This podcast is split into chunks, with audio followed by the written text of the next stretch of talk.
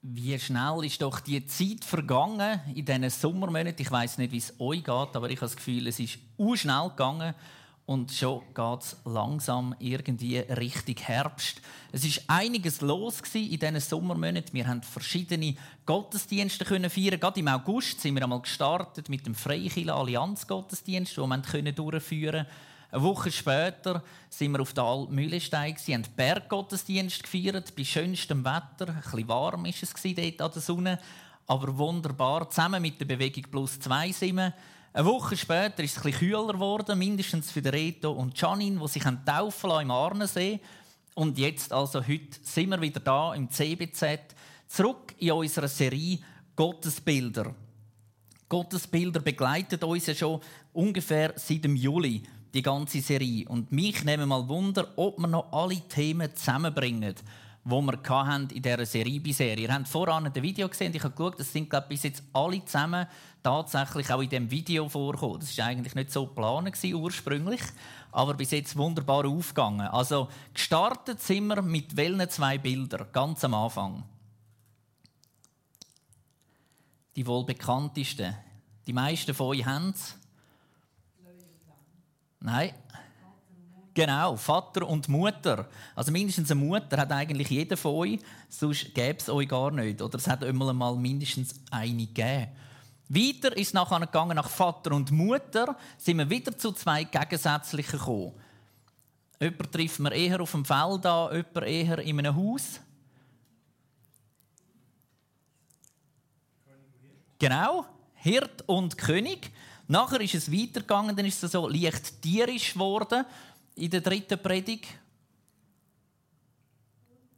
Huhn und Adler, genau. Dann der Pascal ist der letzte, der in dieser Serie predigt hat, auch zu zwei äh, Berufsgattungen, könnte man sagen. Genau, Richter und Retter. Und heute jetzt also kommen wir zu der Burg und zu den Quellen ganz verschiedene Bilder, wo Gott von sich irgendwo etwas preisgibt, wo er zeigt in der Bibel, so bin ich. Und auch Burg und Quelle sind ja eigentlich nicht gerade unbedingt beieinander anzusiedeln. Burg ist eigentlich ganz etwas anderes wie eine Quelle. Eine Quelle, wo das Wasser rauskommt, was sich irgendwo verteilt, was sich irgendwo verbreitet. Eine Burg, wo fest irgendwo angesiedelt ist, wo man eigentlich selten verschiebt oder so, sondern das bleibt, das ist etwas an Ort gebunden. Und das wollen wir heute miteinander anschauen. Und zwar starten wir mit der Burg. Gott ist wie eine Burg. Wer von euch war schon mal auf einer Burg? Das ist jetzt nicht so eine schwierige Frage. Wir fangen einfach an heute. Sehr gut, genau. Die meisten von euch sind also schon mal auf einer Burg und ich weiß nicht, wie es euch geht, aber ich finde Burgen etwas mega faszinierendes. Obwohl die schon so so alt sind und eigentlich lang lang vor meiner Zeit sind, finde ich das spannend, auf so einer Burg zu sein und die verschiedenen Sachen anzuschauen. Nicht nur das Verlies und die verschiedenen Geräte, die die da haben, sondern all die Sachen, die es auf so einer Burg zu entdecken gibt. Und spannend ist ja, wenn man bei den Kindern schaut, schon die kleinsten Kinder spielen gern Ritter. Die nehmen das Schwert und sie wollen Ritter sein, Mädchen vielleicht eher Prinzessinnen. Irgendwo fasziniert uns das, die Geschichten mit den Drachen, ob es die gegeben hat oder nicht und so weiter. Alles, was sich irgendwo um die Burgen dreht. Und auch wir in der Schweiz haben einen ganzen Haufen Burgen, Schlösser und Ruinen. Jetzt nehmt mich mal Wunder, wisst ihr ungefähr, wie viele Burgen, Schlösser oder Ruinen das es im Kanton Bern ungefähr gibt? Ihr seid ja alle vom Kanton Bern, mehr oder weniger.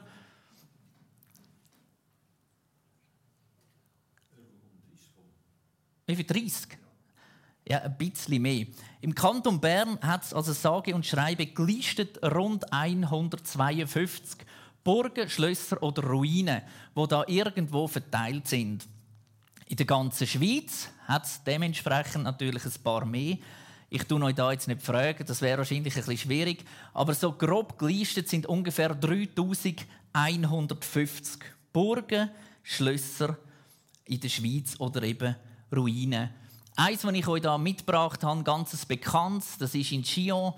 Die meisten von uns sind wahrscheinlich schon mal dort gewesen. Und schon allein das Gebäude, finde ich, ist so imposant mit diesen Türen, mit diesen Mauern, Zugbrücke, die man da noch sieht, vorne dran. was hat, respektive die Brücke und hinten dran das Tor nachher, wo man runterlassen kann. Und das grösste Schloss, respektive die grösste Burg, die ist tatsächlich in Europa irgendwo angesiedelt. Weiss jemand, in welcher grossen europäischen Stadt das die steht? Paris ist naheliegend, genau, ist aber falsch. Die grösste Burg die steht in Wien, in Österreich. Das ist die Hofburg. Die Hofburg in Wien die ist auf einem Areal von 240.000 Quadratmeter.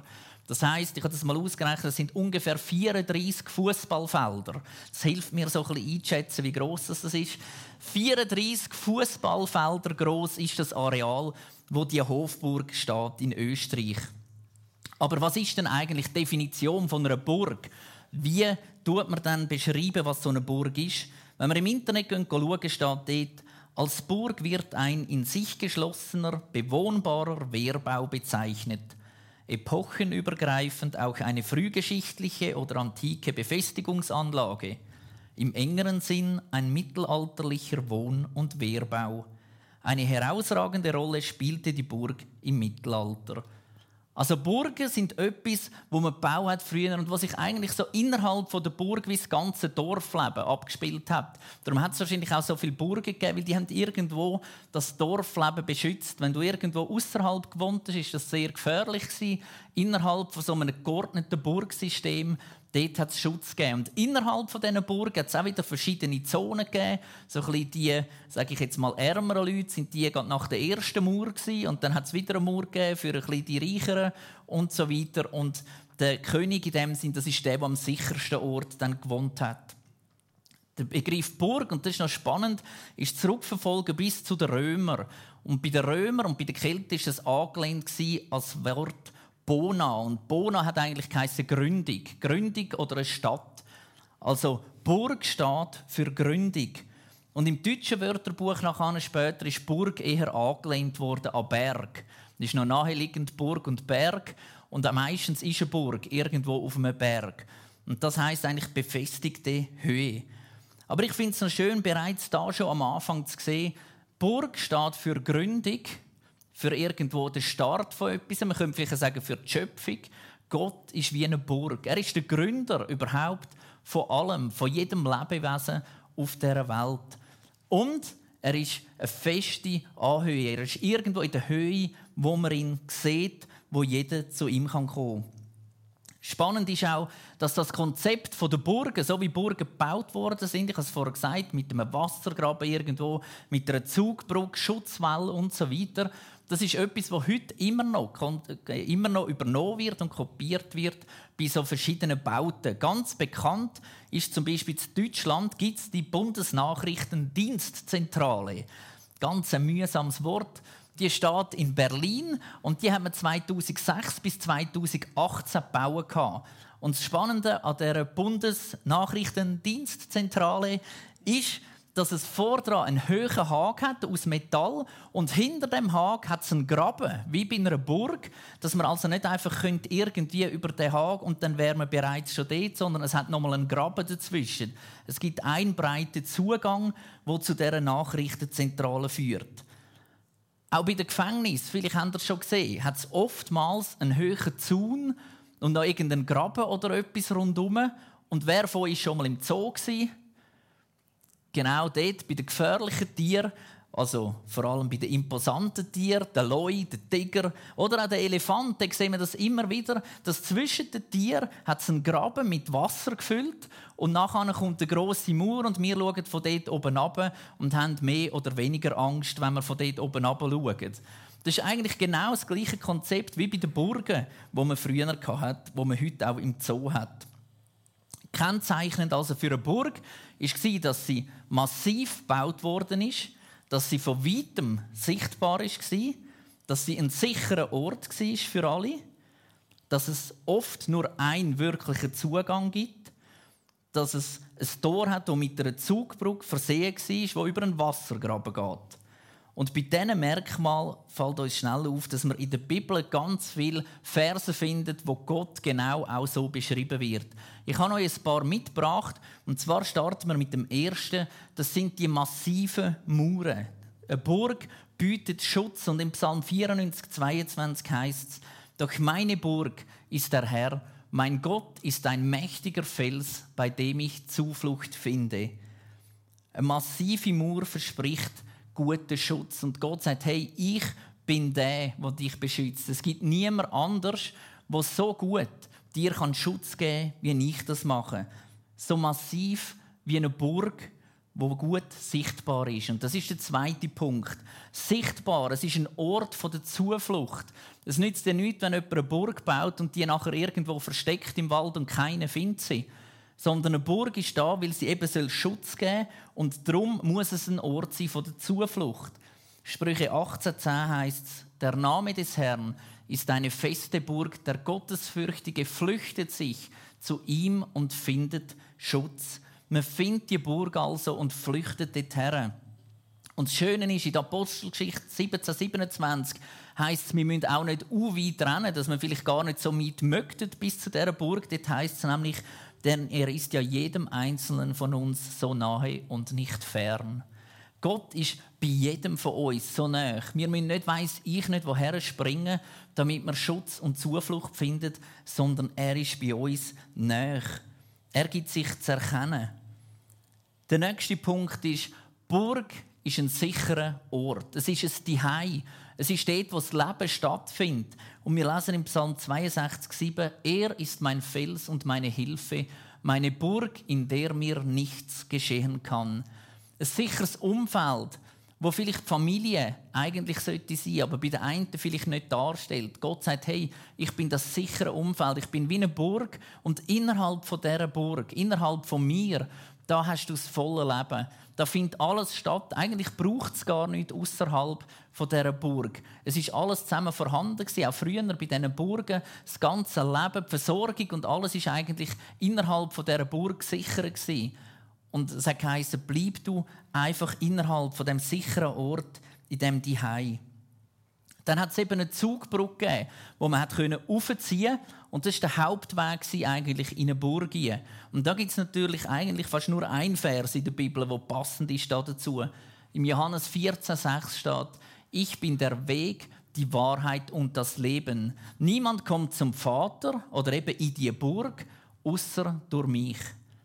Niemand. Jesus ist der einzige Weg, wo in die Burg zu Gott her, herführt. Es gibt nicht noch irgendwo einen Keimeingang, wie das manchmal bei den Filmen ist. Irgendwo so hinter einem dreckigen Gebüsch es noch irgendwo so einen schmalen, schmalen Eingang, wo man durch Kanalisation dann irgendwie gleich in die Burg kommt.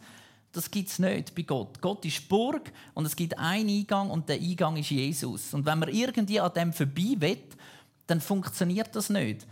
Spannend ist, Früher, wenn man so eine Burg stürmen hat es ja manchmal dann die Möglichkeit gegeben, dass die einen gekommen sind, so mit Leitern, und dann haben sie die an die Mauer hergestellt und sind dort aufgeklettert. Und dann haben die anderen Cleveren von oben so eine Art Suppe gekocht mit Pech und haben dann die oben abgeleert, denen auf den Kopf, dass die wieder runtergefallen sind.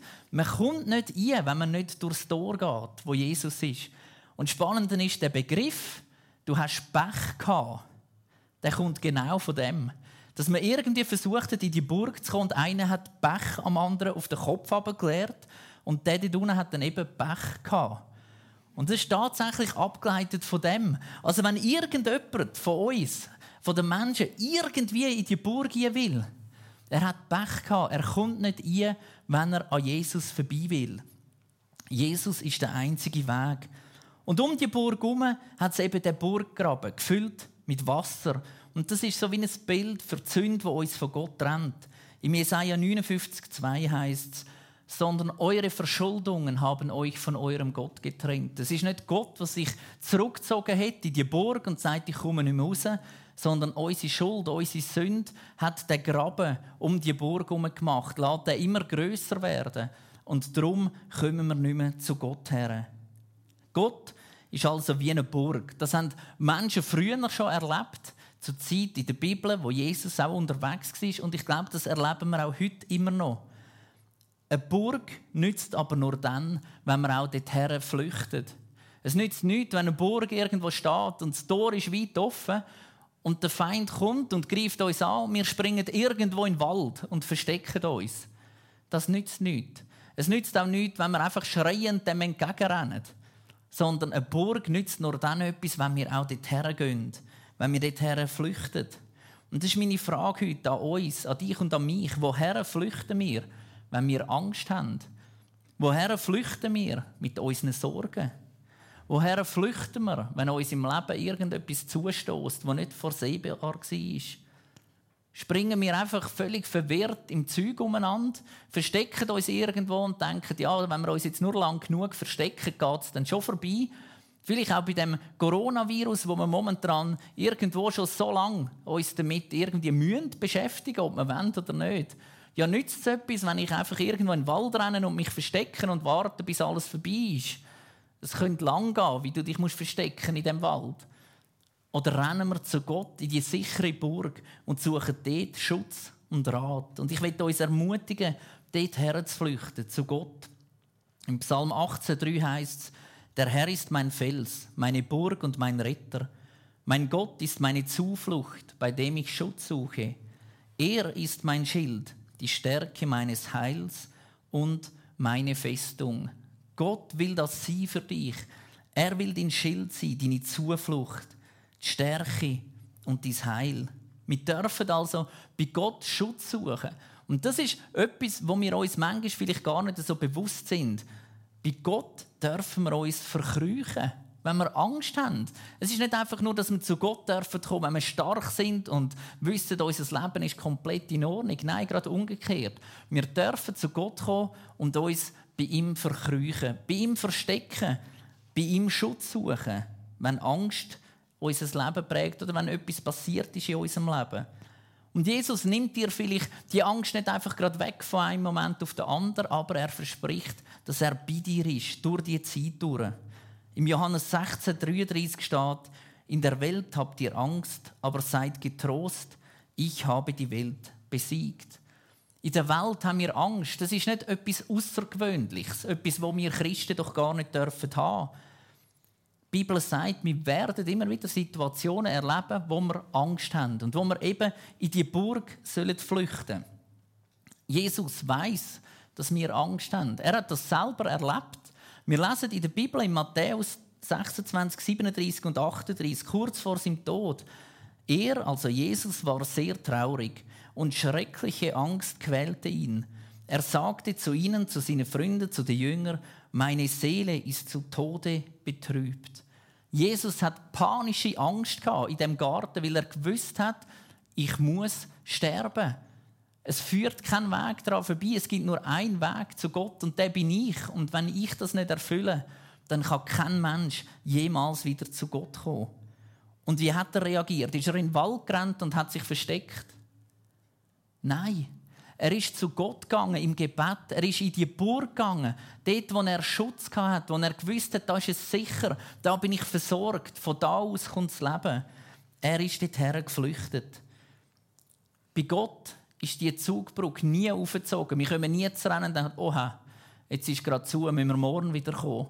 Sondern das Tor ist offen, er wartet. Wir sind immer willkommen und dürfen sicher sein. Soweit also mal das Bild von dieser Burg. Das zweite Bild, das ich euch mitgebracht habe, das ist das von der Quelle. Gott ist wie eine Quelle. Und auch da wieder kurz ein kleiner geschichtlicher Einschub. Wer weiß, wo das die größte Quelle, in welchem Kanton, die größte Quelle von der Schweiz entspringt?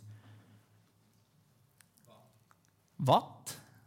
Ist gar nicht so weit weg Es ist im Kanton Jura und zwar im Val de Joux, nördlich vom Genfersee, dort liegt Valorb. Und in Valorb entspringt der Orb.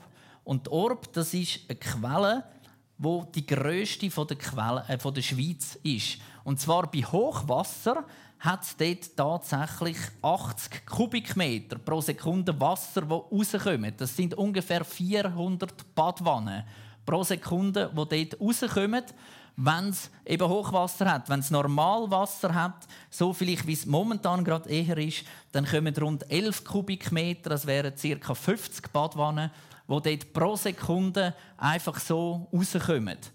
Und es ist schon verrückt, von wo das, das überhaupt herkommt. 50 Badwannen kommen da einfach pro Sekunde so aus dem Boden raus.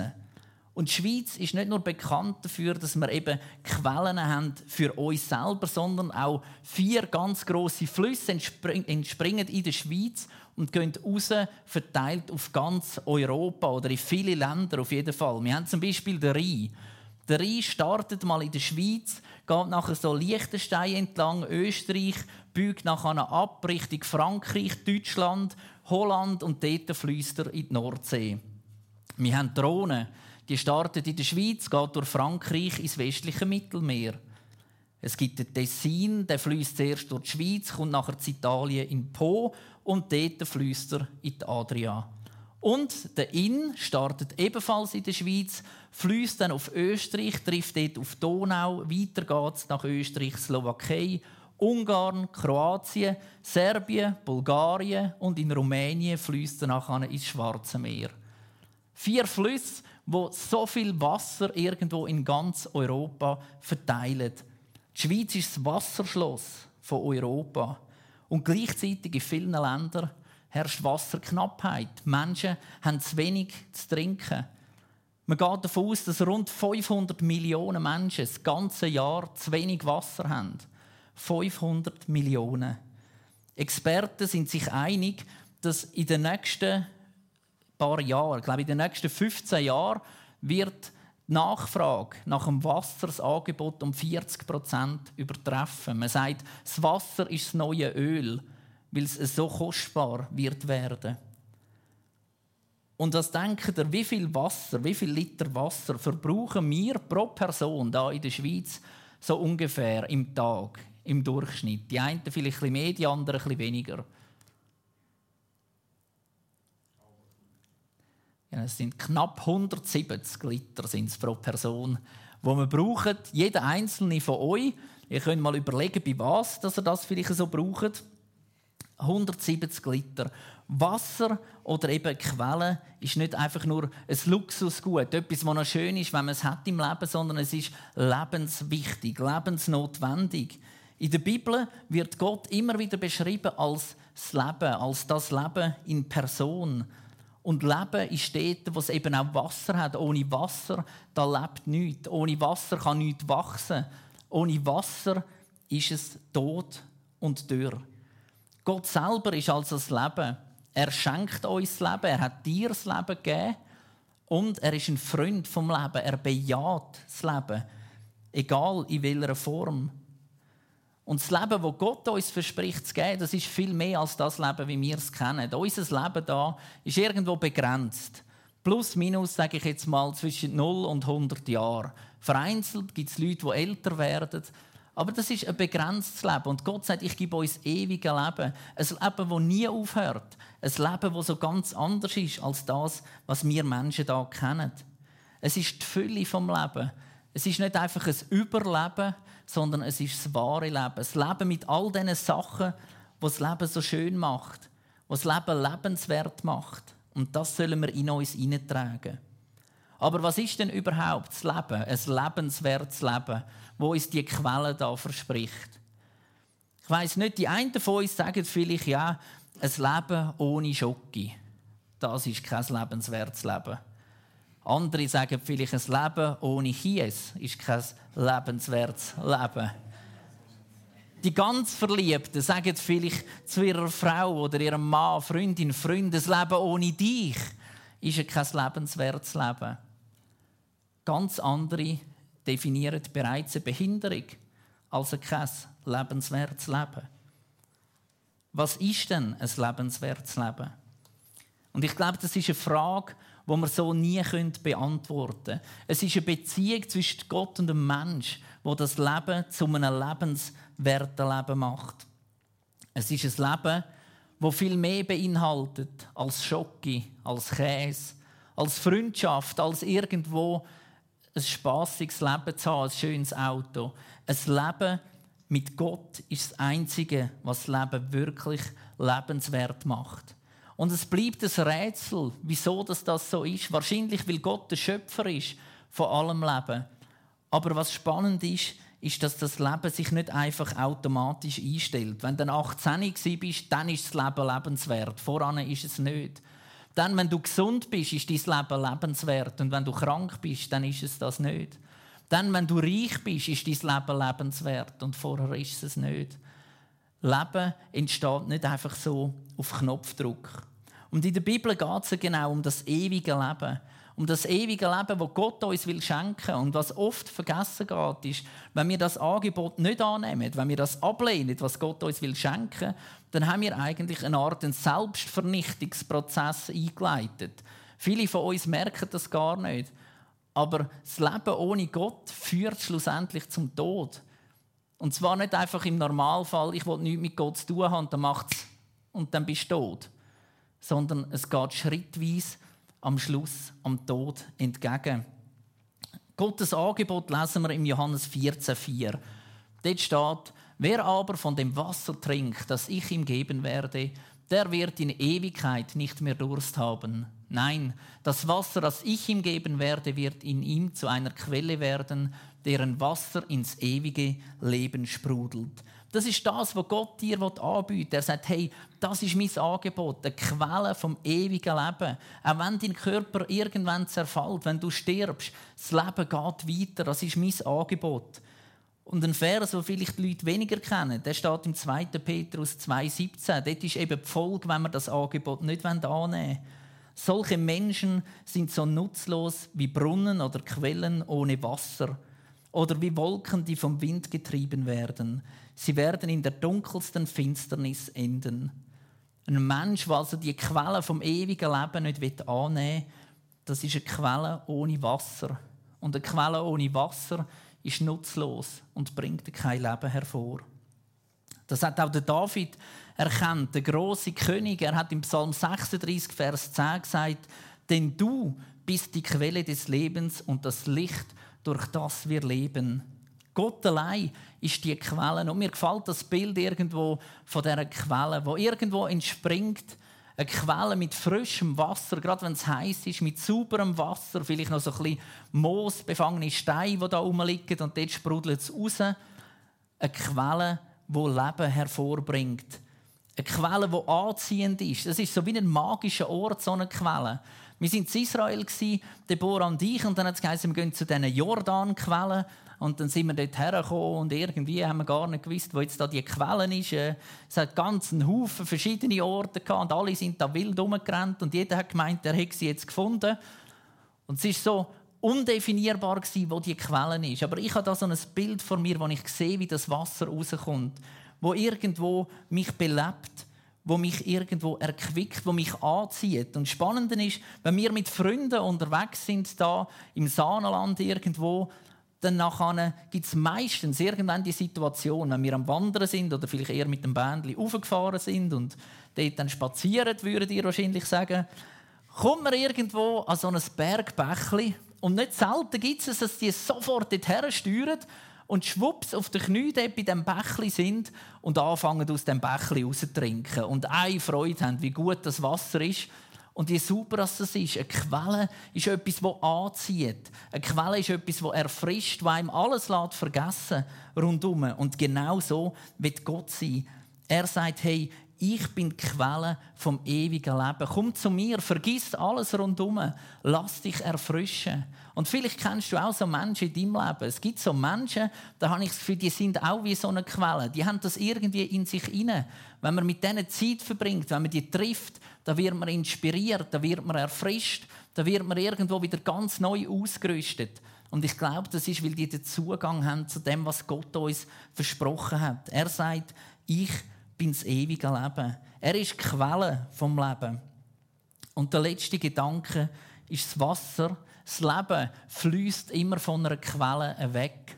Ich habe es noch nie irgendwo gesehen, dass das Wasser kehrt und dann wieder zurückkommt und in die Quelle nie geht. Das Wasser fließt von der Quelle weg und es entsteht Leben rundum, weit weg noch von dieser Quelle.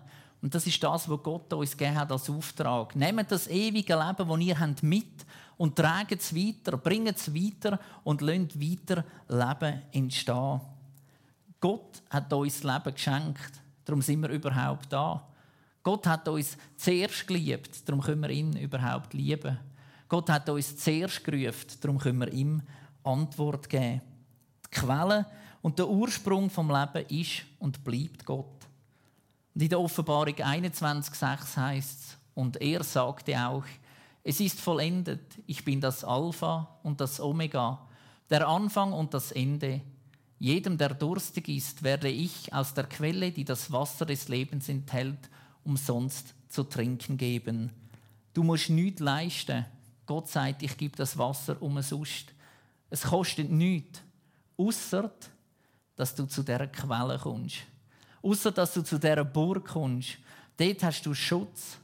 Dort hast du das Leben in Fülle und in Ewigkeit umsonst. Amen.